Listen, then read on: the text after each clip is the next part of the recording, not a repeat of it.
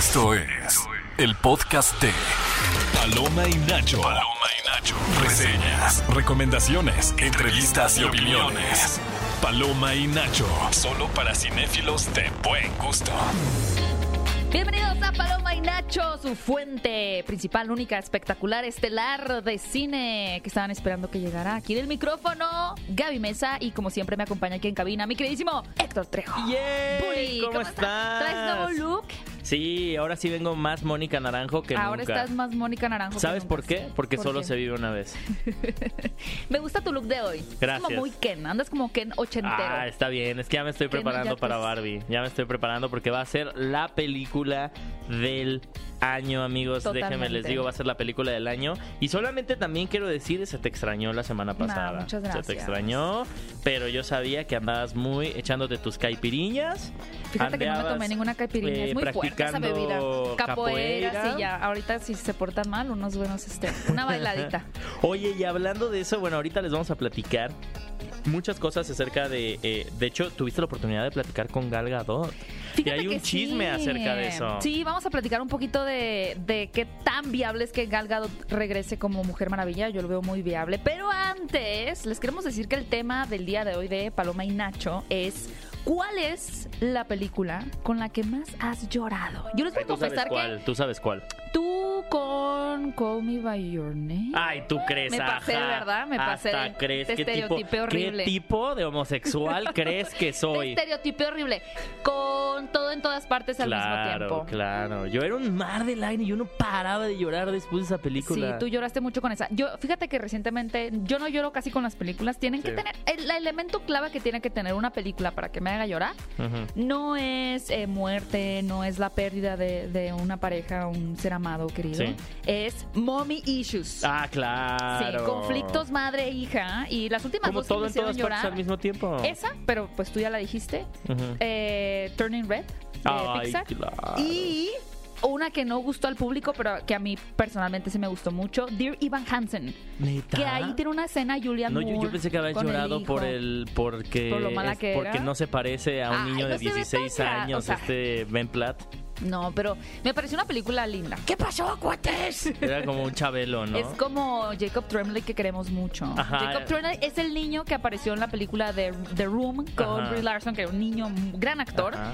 Y que ahora dio la voz a Flounder en La Sirenita, dio algunas entrevistas y caminó por la alfombra, pero Jacob Tremblay, tú dices que es como... Eh, tiene 17 y 70 años al, mismo, tiempo. Ajá. Sí, sí se Él ve se quedó que como lo- en una parábola temporal en donde lo ves y dices, este es un señor de 70 conjugaron años sus etapas multiversales de y una un manera... niño de 16, 17 Es que años. Sinceramente, increíble. imagínate entrar a la industria hollywoodense, estar en una película nominada al Oscar también a una corta edad, Joder. toda la presión Él es- que él, hace él estuvo eso. nominado al Oscar, ¿no? No recuerdo. Según yo sí, porque yo me acuerdo esta imagen donde estaban como aplaudiéndole de Ah, que sí. estaba Es que nominado estaba al bien Oscar. pequeño. Ay, Seguramente bebé. ha tenido una carrera bastante pesada, Prolífera. pero bueno, eh, vamos a compartir antes de hablar de la noticia de Mujer Maravilla en este programa, los estrenos que llegan este fin de semana a la cartelera. Ay, hay buenas películas. Porque justo hablando de ¿eh? la película Turning Red, llega este fin de semana la nueva película de Disney Pixar, Elementos. También llega esta comedia con Jennifer Lawrence que se llama Hazme el favor. A mí también muchísimo. Sí. Y una película de terror llamada Post Mortem, También. Fotos del Más Allá.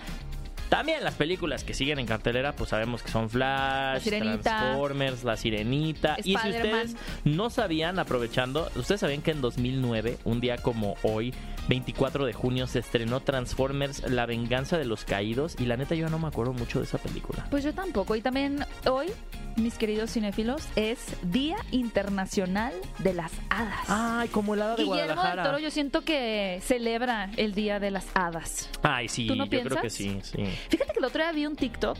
Híjole, voy a sacar mi Swifty de closet. Ajá. Ay, no. Perdón, Ay, es no, que el algoritmo pie- no soy. Swifty, pero el algoritmo algo me está ahí lanzando ideas tenebrosas. Y me salió una entrevista con Taylor Swift, donde ella dice que dio, vio seguidas dos películas de Guillermo del Toro. Vio El Espinazo del Pobre Diablo, Guillermo del Toro.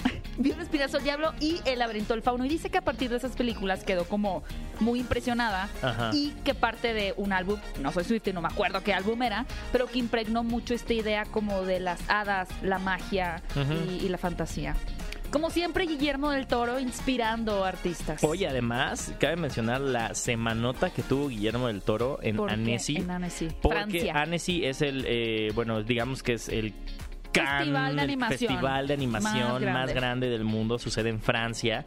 Y el país invitado, hay que dar un aplauso y un reconocimiento que fue México. Eso, y de hecho estuvo increíble porque no nada más Guillermo del Toro, que ojalá un día lo tengamos en este programa, pero también tus amigos de eh, Cinema de. Cinema Fantasma, que también ya los hemos tenido, busquen el podcast, que fue una plática asombrosa. Tuvieron la oportunidad de echarse un desayunote con Guillermo del Toro ahí en Annecy, de ver todo lo nuevo que viene en animación. Y qué buena época para la animación después de Spider-Man a Gran través época. del Spider-Verse. Qué bonita noticia, mi querido Bully. Sí, es cierto. Vayan a escuchar ese podcast. Les recordamos que pueden encontrar este programa que están escuchando en radio. Lo pueden es- escuchar en esas plataformas de podcast. Y bueno, rápidamente les contamos que aunque el universo de DC con James Gunn y Peter Safran tiene planes muy específicos, un nuevo Superman, nuevos personajes, eh, por ahí dio a entender Gal Gadot en estos días, pues que su personaje de Mujer Maravilla sí podría regresar en ese universo. Ay, obvio. Yo digo que es muy obvio. A ver, Claro. cancelaron la tercera película de Mujer Maravilla dirigida por Pit- eh, Patty Jenkins. que ya dijeron por qué. Porque no cuadraba con el universo, exactamente. Aquí, aquí, aquí quien salió perdiendo fue Patty Jenkins. Y porque Henry le quitan. Cavill. Le quitan. No, pero pobrecita. A Patty Jenkins le quitan serie de Star Wars.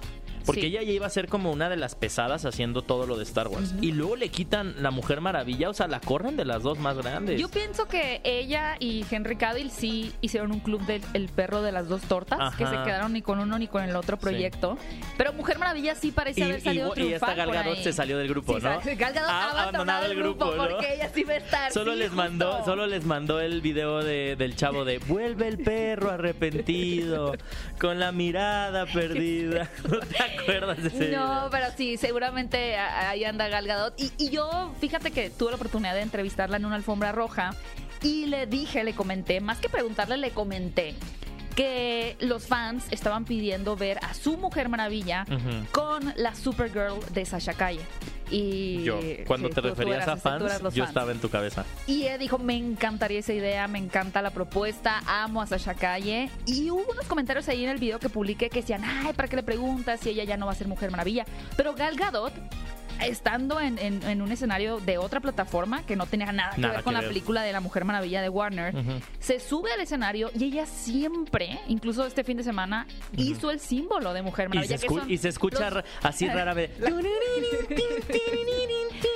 Tú, ya lo trae integrado. ¡Wow! Sí, sí, sí, y le vuela el pelo, sí. Pero ella siempre hace, cruza los brazos en, en, en- en Es ese que- gesto de soy la mujer maravilla. Es ¿Por qué lo seguiría haciendo? Maravilla. Claro. Entonces yo creo que este rumor es más que nada ya casi una confirmación de que de alguna manera ella sí se va a integrar a este próximo universo de DC construido por James Gunn. Oigan, y la semana pasada les preguntamos que en las redes de Cinepolis si ustedes creían que la imagen problemática de Ezra Miller va a afectar el éxito de Flash.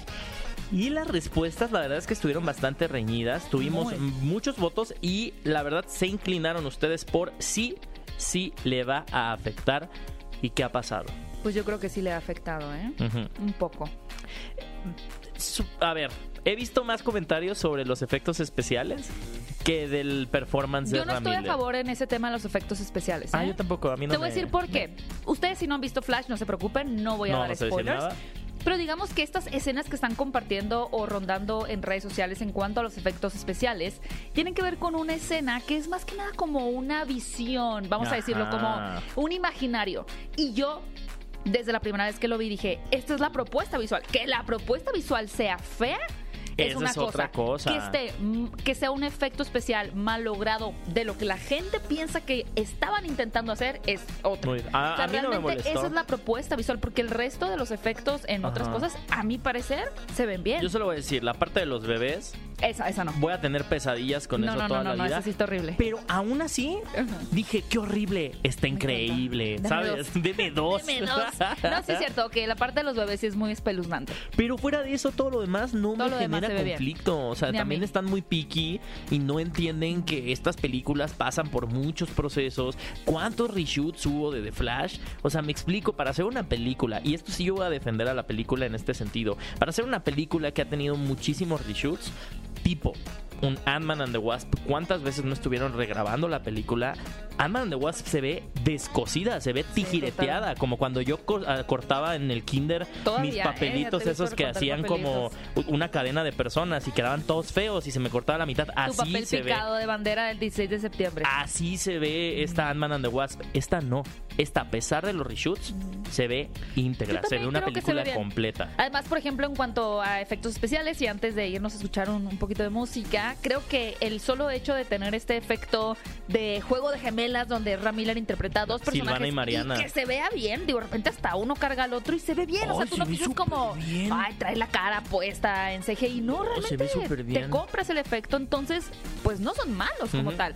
Ahora, la propuesta de diseño de ciertos efectos es fallida, estoy de acuerdo, pero esa pues es una mala elección de, de propuesta Pero visual, no te más que un mal efecto No te rompe como la de Ant-Man and the Wasp. Pues a mucha gente sí, pero bueno, eh, ustedes si ya la vieron, también déjenos su opinión en redes sociales. ¿Y qué canción nos vamos a ir a escuchar el día de hoy, mi querido Bully? pues hablando de que llega ya a cines Elemental, que la dirige Peterson, que es justo el director de una de las, de las mejores películas de Pixar que se llama Un Gran Dinosaurio, No, que a la gente no le gusta, pero a mí me encanta. Vamos a escuchar Still the Show de Love. Regresamos en Paloma y Nacho. Estás escuchando el podcast de Paloma y Nacho. Amigos, ya estamos de vuelta en Paloma y Nacho y hablando del tema del día, de cuál es la película con la que más han llorado. Obviamente queremos escucharles a ustedes y por eso tenemos una llamada que nos escribió en redes sociales de nuestra querida Mariana. Mariana, ¿cómo estás? Bien, ¿y ustedes? Muy bien, muy buenos días. ¿Qué tal tu fin de semana? ¿Cómo vas? ¿Qué películas has visto? Cuéntanos todo. Pues mira, mi fin de semana está de mal porque acabamos de romper un vidrio. No, pero mira, en un universo paralelo, multiversal, tipo como el de Flash, eso sería buena suerte. ¿Qué tal? Estaría padrísimo. Oye, Mariana, te queríamos preguntar algo. Eh, sé que ahorita la noticia del vidrio debe ser triste, pero debes de haber tenido una película que te puso aún más triste que eso. Entonces te queríamos preguntar cuál es la película con la que más has llorado. Son dos, A ver. Coco y Bajo la misma estrella. Ay. Cocos eran malvados María- los de Pixar, eh, ¿por porque qué? sabían que ibas a llorar y justo en el momento como es mi familia y tú con la lágrima y te prendían las luces, ¿no te acuerdas que de la nada empezaban los créditos? Tú sí te acuerdas, Mariana, que de la nada así como termina en la escena más lagrimera así y ni siquiera te daban tiempo así de, de como una escena post o algo así, no, no, no, eran créditos y te prendían las luces y todos así con los ojos Todos rojos. se veían todos chorreados de, de lo que habían llorado. Y justo fue cuando cantó Carlos Rivera. Ah. Es tu escena favorita. Sí. Muy bien. Oye, Mariana, gracias por habernos llamado a Paloma y Nacho para que te vayas a buscar una película con la cual llorar también, pero de emoción. Si es que, bueno, Elementos se estrena también este fin de semana. La nueva película de Pixar, ahora que mencionaste también a. Dicen que si a la ves Coco. soltero te pega así en el alma. Ok, bueno, eso no vamos, no vamos a investigar tanto. Pero te vamos a regalar cuatro pases, eh, un pase cuádruple para que te vayas a Cinépolis a ver la película que tú escojas. Si quieres llorar, si quieres emocionarte, si quieres tener miedo, hay muchísimas opciones para ti. Y muchas gracias por habernos llamado aquí a Paloma y Nacho. Ok, muchísimas gracias. Yo le diría a Mariana. Gracias, Mariana. Bye. Bye. Oigan, por cierto, estamos ya conociendo a los semifinalistas de Club Cinépolis Desafío Dubai. Así que corran al canal de YouTube de Cinépolis para que puedan conocer a los dos semifinalistas de Ciudad de México y el próximo lunes no te pierdas el capítulo 2 que será en Guadalajara inspirado en Indiana Jones, el Dial del Destino. Wow, ahí otros 12 competirán por cine gratis de por vida y un viaje a Dubai. Los desafíos están impresionantes ya que necesitan demostrar qué tan fan del cine son con retos físicos y también de conocimiento. Aún nos falta conocer a más semifinalistas, así que no se pierdan todos los capítulos y recuerden nuevos episodios el próximo lunes 26 de junio. Oye, ¿qué encuesta nueva de la semana nos tienes preparada el día de hoy? Oye, pues hoy es Pride, ahorita están en la marcha. Yo me encantaría estar ahí marchando Tú tienes con que trabajar. todos ustedes, pero tengo que estar aquí representando a la Así comunidad es. queer. Y por eso les queríamos preguntar, en Paloma y Nacho ya celebramos el Pride, que bueno, se celebra todo el año. Y obviamente les queríamos preguntar, ¿quién de estos actores les parece que, que trae la bandera bien puesta? Eso, eso me gustó. Así que planteaste. tenemos de opciones a Elliot Page, a Kristen Stewart, a Neil Patrick Harris Sí. y a Evan Rachel Wood. Intentamos elegir uno de cada letra del, del acrónimo LGBT. Ok.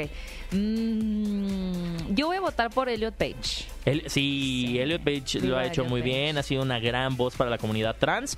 Y a mi parecer, Neil Patrick Harris, a mí me parece también un gran actor que ha dado mucha visibilidad y ha sido uno de los que nos ha demostrado que no eh, necesariamente porque eh, seas públicamente o abiertamente homosexual, eh, se te tiene que limitar la carrera porque existía este mito de, uy, no, ya no te van a dar ningún tipo de papel.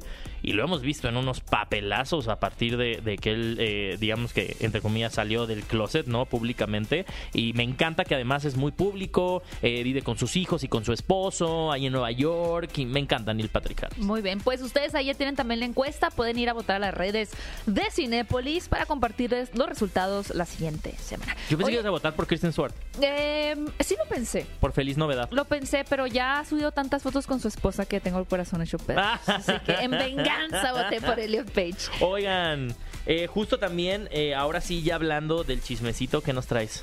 Eh, ¿Qué hay? Hablando de corazón, dices. Hablando de corazones este programa rotos. está dedicado A Sasha Calle. a Sasha Calle. Todo, todo el año está dedicado a Sasha Calle, pero eh, ahorita está pues eh, muy en tendencia su nombre porque la acabamos de ver dando vida a Supergirl. Ahora, es bien interesante la historia de Sasha Calle porque realmente esta es su primer película. O sea, imagínate que tu primer película a, a una edad, bueno, si eres un niño, claro, o sea, puedes eh, Macaulay. Culkin, ¿no? Eh, Home Alone, Sí, o de sí, pronto sí, pues aparecer una película que se vuelve muy grande, muy taquillera. Pero ya ser una persona eh, adulta y que tu primer proyecto sea Flash, a ser una cosa así como de otro mundo, ¿no? Realmente ella en las entrevistas se le nota que no se lo cree. Ay, de hecho está la, esta versión, este video viral, ¿no? Cuando a Muchetti, Andy Muchetti le dice... Que va a ser... ah, para Marte me encanta que le dice, "Sa- ¿y puedes, Puedes volar? volar, sí. Como si fuera otra prueba, ¿no? Sí, y puedes sí, volar sí, y ella... pues. Y para, me Si encanta que por un si segundo se le pasa... necesita. Pues se- le diré que sí, ¿no? ¿Qué me está diciendo con él? Pues si quieres vuelo, o sea, no sé cómo le vamos a hacer, pero vuelo. Como que lo considera, ¿no? Le diré, le diré la verdad de que no puede volar, sí está muy chistoso. Pero ahora pues el mundo ya pudo verla y creo que la mayoría de las personas quedaron realmente satisfechos y fascinados eh, por la interpretación que dio esta Supergirl, que es muy diferente, pero como lo hemos mencionado ya a lo largo de muchos programas, pues el camino y la ruta que está restableciendo DC tiene considerados a ciertos actores eh, pues ya para nuevos roles, ¿no? Un nuevo Superman, eh, seguramente una... mm, Nueva Wonder Woman, ¿no? Porque ya les dijimos que... una, no, una nueva Wonder Woman. Pero, para aquellos que se estaban preguntando, bueno, entonces esta Supergirl de Sasha Calle ya se quedó relegada en los proyectos o si forman aparte. Bueno, les cuento que justamente después de la película nueva que va a traer James Gunn de Superman, sí se tiene planeada una película en solitario que se llama Supergirl, Woman of Tomorrow, que de hecho está basada en el cómic que lleva el mismo nombre. Guau. Entonces es bastante probable, ¿eh? digo, me parece a mí muy lógico, que sea la misma Sasha Calle quien después de Superman Legacy Ujú. regrese a interpretar a, A Supergirl. a Cara, ajá, pero ahora en una cinta en solitario. Ojalá que sí. Lo hizo Estamos increíble. manifestando Es que que, qué ella maravillosa regrese es. a ese rol. Le queda perfecto. se roba mucho de la película y definitivamente creo que, como dices, eh, estamos muy expectantes por Superman Legacy. También para ver, porque se supone que ya estamos así a, yo creo que en Comic Con van a anunciar al, Al nuevo Superman. nuevo, pero se dijo que este esta semana justamente James Gunn ya estaba haciendo las audiciones, las últimas audiciones para elegir al actor que va a dar vida a Superman durante estas A ver pues, si no les pregunta si saben volar. No creo, ya no no pueden aplicar la misma De hecho, técnica. ¿sabes qué? Yo no sabía, y tal vez tú, tú sí sabías, que eh, Henry Cavill Ajá. desde los 21 ya estaba casteado como Superman. No. Sí, desde los 21 J.J. Abrams había hecho un guion ya de una película de Superman y ya habían hecho test screen con un Henry Cavill de 21, 22 años. Ah. Antes de todo, ¿No hay video se de eso? canceló. Sí, sí hay imágenes. Se cancela todo eso y es cuando llegan con un script que eventualmente Snyder lo agarra de Batman v Superman. Wow. Ajá. Entonces se me hace muy curioso. Bueno, pero él- él que apareció tuvo por que primera pasar vez en muchos años después. O sea, tuvo que pasar muchos años después para Man of Steel. Pero me parece increíble. Imagínate como, como actor decir, yo ya había quedado. O sea, yo ya había, me, me había puesto el traje de Superman, era un Superman joven en esa época de 20, 21 años y de la Porque nada... veníamos de Brandon Root. Creo que sí, había ajá, sido el sí. último Superman. En Superman Returns. Digo, un Superman joven también era eh, Tom Welling en la serie de Smallville. Pero Brandon Root sí era ya El Superman del Lex Luthor oficial. a Kevin Spacey, amigos. Esos Ah, eran es- épocas extrañas. Bueno, de hecho, Robert Downey. Jr. iba a ser Lex Luthor en este guion. Mira, Imagínate. recuperemos el Superman de Jay. Que se cancele otra vez el de James Gunn. No, ya, amigos. Pero bueno, oye, algo que no se va a cancelar y que es ese fin de semana que se ha venido hablando durante tanto tiempo. Es el fin de semana en donde, como cinéfilos, vamos a tener que ver dos películas porque no tenemos que elegir Ay, claro. entre Barbie y Oppenheimer. Yo, Ahora, ya, yo ya tengo mi traje. Es un Ah, traje que es mitad, Quitapón. eh, mitad rosa Ajá. de un lado y mitad negro del otro. negro. Pero sí que iba a ser como café. No, porque de un lado es como sombrero de Oppenheimer y se abre Está a una peluca güera de Barbie. Entonces voy a ir yo de dos. Te quiero ver Dual. en ese traje, ¿eh? Prometido. Ok. Pero bueno, quienes vayan a escoger eh, un fin de semana, pues una película, porque pues también sabemos que se tiene que pagar el boleto de cine.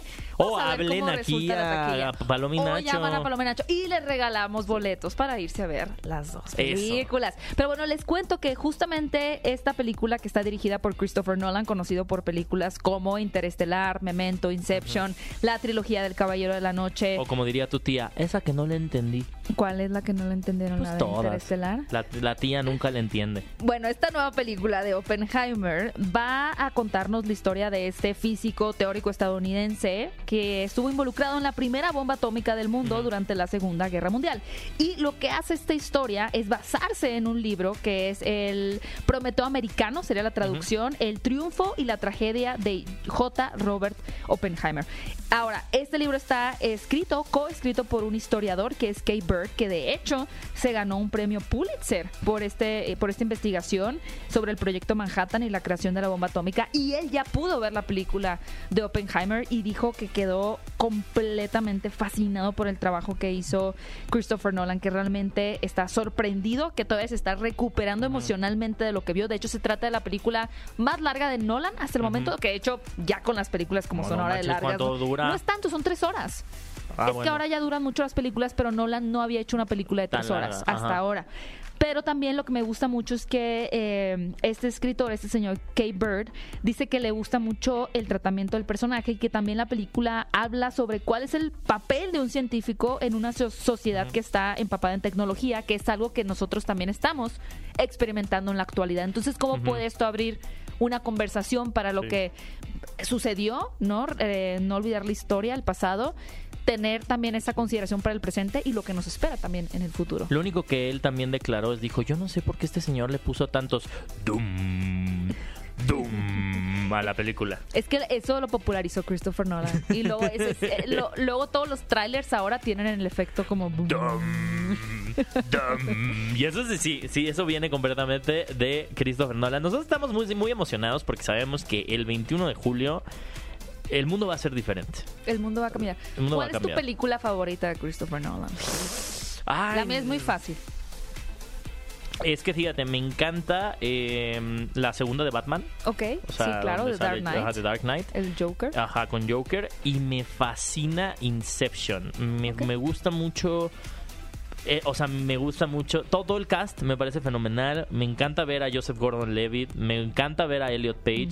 Me encanta ver a Leonardo DiCaprio. Está muy o sea, bonito ese cast, ¿no? Sí, es un cast muy Y muy bueno. elegante. Exacto. Es como muy elegante. Exacto. ¿Y tu menos favorita? Ay, la neta, Tenet. Ok.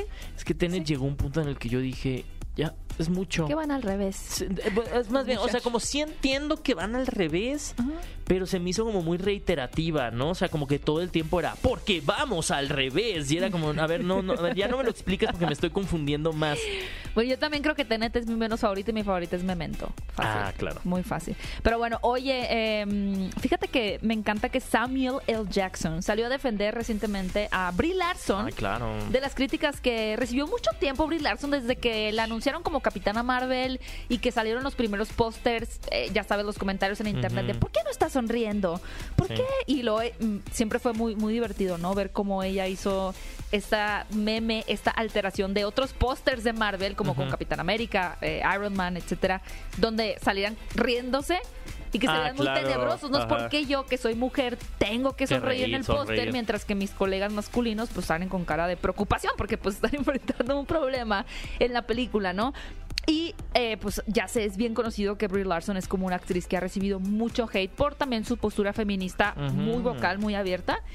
Y Samuel L. Jackson dice que eh, es pues gente frustrada de internet, Puro que le encanta, que pues Puro más bien simp. los menciona como inceles, que Ah, yo puro- nunca puro había, no había escuchado ese término. Ay, pues puro incel. Tú nada más Pero diles puro sí. incel. Porque no, es que sí. La verdad es que justo lo que dice Samuel L. Jackson es, dice, ¿por qué les molesta tanto que sea una mujer fuerte?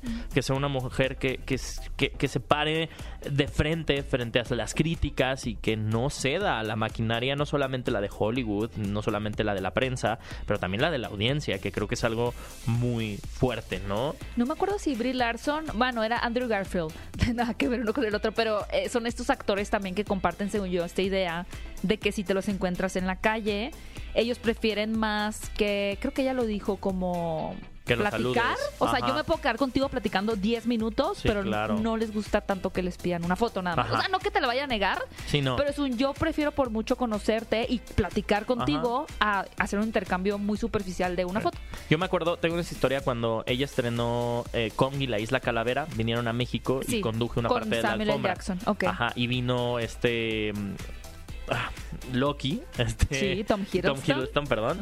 Tom Hiddleston y vino Brie Larson, ¿no? Fueron los únicos dos Ay, actores que vinieron. Tom Hiddleston entró primero, pero me acuerdo que fue la misma semana que se liberó la noticia de que ella iba a ser Capitana Oh, Marvel. wow. Entonces hubo una, obviamente, un tema en la prensa, ¿no? Porque sabían no que, la prensa que no le preguntaras por eso. Yo estaba dentro de la alfombra, entonces yo nada más veía a la prensa. Y en un punto, como que sí siento que la prensa empezó a empujar. Y, y creo que de ahí salieron también muchas notas, porque literal su equipo de PR dijo: no hacemos prensa. Y no hizo prensa. O sea, pasó con ciertas personas todo este tema y bla, bla, bla. Y todavía me acuerdo que ella sí traía como una cara seria, como de, de espantada. Pero sí recordar este bonito momento en el que me le encontré. Como que, no sé por qué nos cruzamos en un punto y le dije, pasa. Y le sonreí y me sonrió. Pero fue como una sonrisa como muy linda. y me como, sonrió. Y me sonrió, ¿no? Pero te lo juro, fue así como, hola. Así como, hi. Y ella, ah, hi. Y ya, o sea, pero sí me quedó como ese de, ay, qué fuerte es también como el hecho de tú no poder controlar lo que la gente vaya a pensar de ti y más en un momento tan fuerte como era ese de Capitana Marvel que decías, espera, es que todo el mundo me va a querer preguntar sobre eso, todo el mundo me va a querer sacar algo de información o todo el mundo va a estar en contra de la decisión de que a mí me hayan casteado y estoy ahora sí que al- al ex- a las expensas de lo que la gente quiera decir de mí. Sí, pues ha tenido mucho que lidiar ella con esos comentarios en internet, pero bueno. Qué bueno que Samuel L. Jackson, Samuel L. sí. Jackson, eso está muy cool. Estás escuchando el podcast de Paloma y Nacho. Lo más reciente del cine. Paloma y Nacho. Estamos de regreso en Paloma y Nacho y es momento de platicarles qué películas llegan este fin de semana a la cartelera de Cinepolis porque hay muchas opciones para toda la familia, para quienes disfrutan el terror, una comedia romántica con Jennifer Lawrence. Pero vamos a comenzar con la nueva entrega de Disney Pixar llamada Elementos. Mm, ¿No la describirías como una especie de Romeo y Julieta Claro. elemental? 100% Romeo y Julieta. Básicamente tenemos un universo donde los elementos conviven, agua, tierra, fuego y viento. Y viento, ajá. Pero la frase de esta película es los elementos no, No se se, mezclan". Fuego con fuego, Fuego contra fuego. Me- también me acordé de esa. viento y viento, agua y agua. Pero claramente los opuestos se atraen. Ajá. A veces no. A veces también... Sí, no mismos, pero, a veces justo en esta historia los, los dos protagonistas que son agua y fuego. agua y fuego, que podrías decir que incluso son contradictorios, porque tú podrías decir, bueno, viento y agua, Bah, Pues ahí se viento hace la y parrandita, ajá, ¿no? se hace, se hace la fiesta, Tierra ¿no? y fuego Tierra y también. ajá, también. Pero agua y fuego. Y fuego es muy intenso y muy pasional. intenso. Pero, pues sí, como tú bien dices, son un poquito esta suerte de eh, y Julieta. Montesco y Capuleto, Ajá. en donde vamos a ver, pues justamente este conflicto en el que entran los personajes, todo eh, cargado con la clásica estilo, animación e intención del estudio de Pixar, ahora Disney Pixar, que siempre han tratado ellos. Esta, esta no la trae Pixar nada más, este es Disney Pixar, Pues es que ya son juntos. ¿Ya siempre? Ya tienen un rato que son una Mm. dupla, por así decirlo. Entonces, eh, desde Toy Story en los no Toy Story, se me salió Toy Story. desde Toy Story, desde Toy Story en los 90. eh, Pixar dejó muy en claro como la filosofía que tiene, ¿no? Es ser uno, innovadores en su tecnología, que fue realmente una revolución lo que lograron con el, con el 3D. Ujú. Segundo, tener personajes carismáticos y entrañables para toda la familia. Y en tercer lugar, una historia que fuera más allá de lo que uno esperaría de justo, ¿no? Lo que se consideraba en ese entonces una animación infantil, no como convencional, sino que trata de tocar temas pues donde los personajes se vulneran más, digo, hay muchos ejemplos, ¿no? Tenemos recientemente la película de Red, Turning Sí. Red, tenemos también la película de, de Coco, de Toy Story, Buscando a Nemo, muchísimas películas Monster Inc. donde por ejemplo Monster Inc. pues tienes a estos monstruos sí que viven en una eh, en un universo donde hay una fábrica que se eh, nutre de los gritos de los niños pero hablan más ju- justo como del temor de hacer frente a, a tus miedos de, de la amistad entonces, esta película, pues quizá en una primera vista es como, ah, sí, pues se gustan los opuestos, pero va a ir más Ajá. allá también en las relaciones con la familia, De hecho, con los amigos. Peterson como es eh, asiático-americano, eh, creo que esta película también trae un poquito este tema de, ah, los La elementos no se mezclan sobre las nacionalidades, sobre Ajá, ser claro. una persona asiática en un, en un mundo completamente pues gringo, ¿no? Donde está como el clásico y el haber crecido con estas dos corrientes asiático-americano y saber y decir, ¿dónde pertenezco, no? O sea, y con quién puedo y con quién no puedo mezclarme. Entonces, me, me agrada mucho que creo que eh, algo que Pixar siempre le deja a sus directores es explorar temáticas que para ellos son personales. Sobre todo últimamente.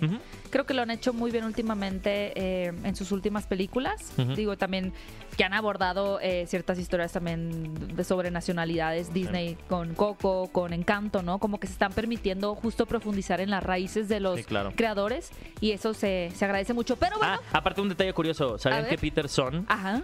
ese es la persona en la que está inspirada el niño De de Op. Ah, sí.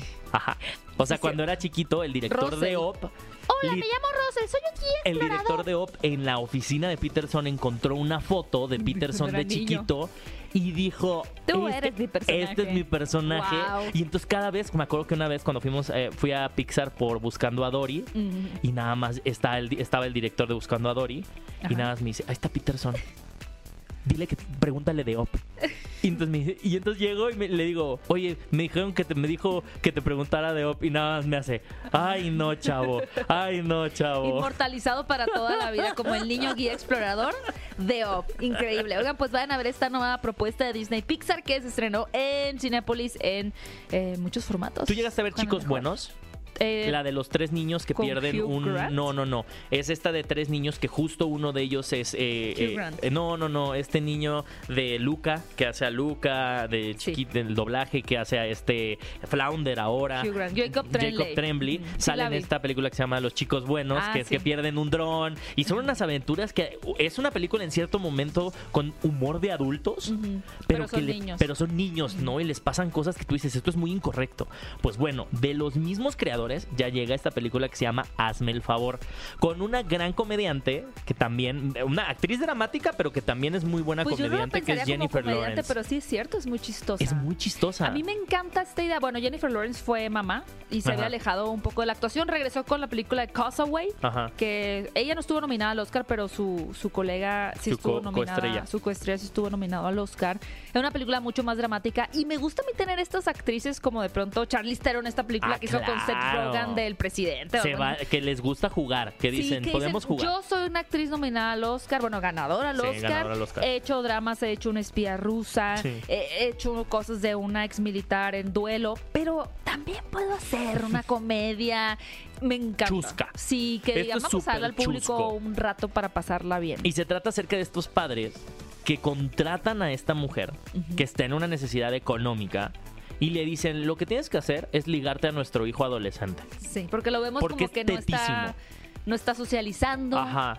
no está buscando interacciones físicas. Entonces, pues que prende el. que- que prende la mecha, ¿no? La mecha, prende la mecha. Pero tenemos estas primeras escenas de Jennifer Lawrence tirándole el perro que están divertidísimas, ¿no? O sea, que en verdad tú dices, la pura premisa dices, esto va a ser muy incorrecto. Pero si viene de los creadores de una película como Chicos Buenos, de verdad a mí me parece que tiene todo. Todo. Además, tienes toda la razón lo que dices de Jennifer Lawrence, porque sin duda ser un buen actor de comedia es bien difícil. Ay, bien O sea, difícil. hacer que la gente se ría con tu comedia, con tus expresiones, con tu fisicalidad, es complicadísimo. Es y que creo ser que buen desde el tráiler se ve. Es ser buen es, actor. es ser buen actor porque la comedia no viene del hacerte el chistoso, Ajá. viene de creértelo. Y si te lo crees, es gracioso, ¿sabes? Claro. O sea, Ay, qué y- emoción. entonces vayan, vayan a ver, a- a- a- hazme el favor. Para mí, yo creo que es también una de las muy, muy recomendadas para este fin de semana. Súper recomendadas. Eh, siempre hemos dicho cuál es para ir eh, en parejita, así de cita, solos y en familia, ¿no? Bueno, pero todavía nos falta postmortem. Ajá, ahorita, ahorita, ahorita las clasificamos. Postmortem, pues trata acerca de. Es, es medio antigua, ¿no? Pues es, es esta costumbre espeluznante que tiene que ver con tomar un retrato de una persona después de que falleció. Qué bueno que era no era una costumbre muy Qué cotidiana. bueno que ya no hacemos. para mantener eh, de cierta manera eh, inmortalizar para inmortalizar el recuerdo de una persona fallecía la arreglaban como ahora los arreglan para los, los servicios funerarios y les tomaban una fotografía siempre han existido un montón de leyendas alrededor de esta práctica y esta película precisamente toma ese punto de partida en un pueblo en el que parece que la gente muerta pues no se No va tan- no ajá. se va mucho Que, que la foto sí importa, ¿no? que la foto importa y empiezan a, a pasar cosas bien tenebrosas. La verdad es que esta película se presentó en diferentes festivales, tiene una, una historia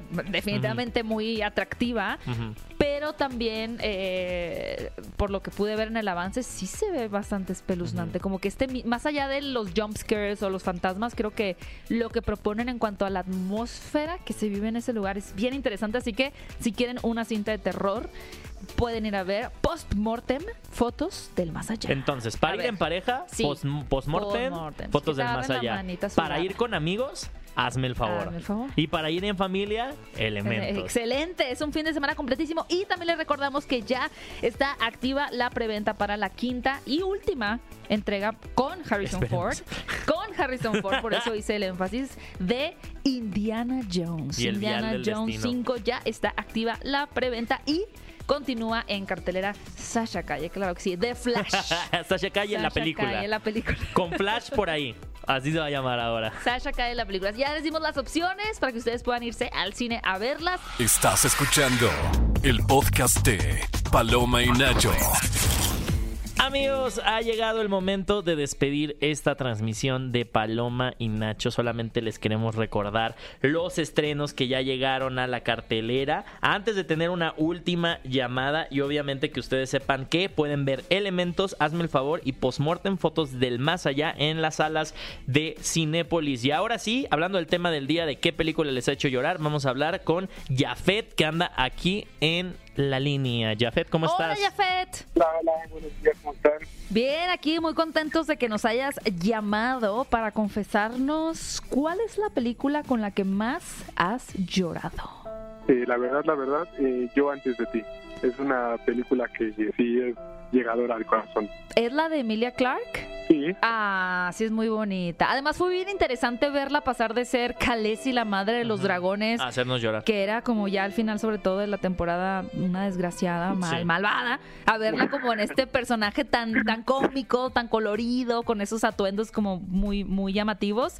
Y hicieron una historia que es, es fuerte, ¿no? Es creo que tiene un final muy trágico, pero bastante conmovedor. Sí, sí, sí. También otra de Spirit también es una película muy buena. Ah, Ay, la del Spirit. caballo. Spirit. Siento que a la gente que nos que nuestros papás nos llevaron a ver esa película sí nos querían. Y hubo una nueva, Sí, creo, que- creo que no la una vimos. nueva es de DreamWorks. Sí, y no la vimos. Eh, el el dor- cors- dorsel, el Sí. corcel ¿Qué creen indomable. que sí, pero no, como que la primerita tiene una esencia única. Tiene lo suyo la mantiene primera. la primera lo suyo. Oye, pues qué padre que te gustan también esas, esas películas. Gracias por, por habernos eh, llamado aquí a Paloma y Nacho. Gracias. Te vamos a regalar un pase cuádruple Sí. para que te vayas o dos veces en pareja o cuatro veces tú solo o de en Ah, bola Tú con haz la combinación que quieras. La combinación perfecta, el combo Ah, perfecto. bueno, bueno. Puedo llevar una amiga y a mi novia. Y ¿puede luego a la otra Ah, amiga. sí, también, a otra también. mes. Sí, y aprovecha el lunes que hay combo lunes. Ese combo lunes está Ah, re bueno, qué ¿eh? bueno que me dicen. Ándale. Oye, muchas gracias por habernos eh, marcado por acá, Paloma y Nacho, y disfruta mucho tu función en Cinepolis. Vale, muchísimas gracias. Yo voy a cerrar nada más diciendo que hablando de DreamWorks, también a mí me hizo llorar. A mí me hizo llorar cuando en Yo quiero un héroe en esa escena, cuando se muere la galletota grandota en Shrek Ah, 2. ¿Te acuerdas? Y que dice, sé bueno. Ahí yo lloré. Ah, Ahí yo es que lloro. Esa galleta era buena. Era buena. Y le dice a la galleta chiquita, sé bueno. Pero luego revive, no sé si te acuerdas. Ah, Entonces, todo, todo bien. todo bien. Todo bien. Sí. Oigan, gracias por habernos escuchado en este programa. Recuerden que si quieren conocer las mejores recomendaciones para lanzarse al cine y las noticias más picantes de la semana, no dejen de escuchar nuestro podcast de Paloma y Nacho en todas las plataformas de podcast. Mi querido Bully, ¿cómo te encuentran en las redes sociales? A mí me encuentran como arroba Héctor el Pillín Trejo. No, arroba Héctor Trejo. Solo Héctor Trejo, a mí como arroba Gaby Mesa 8, Mesa con Z.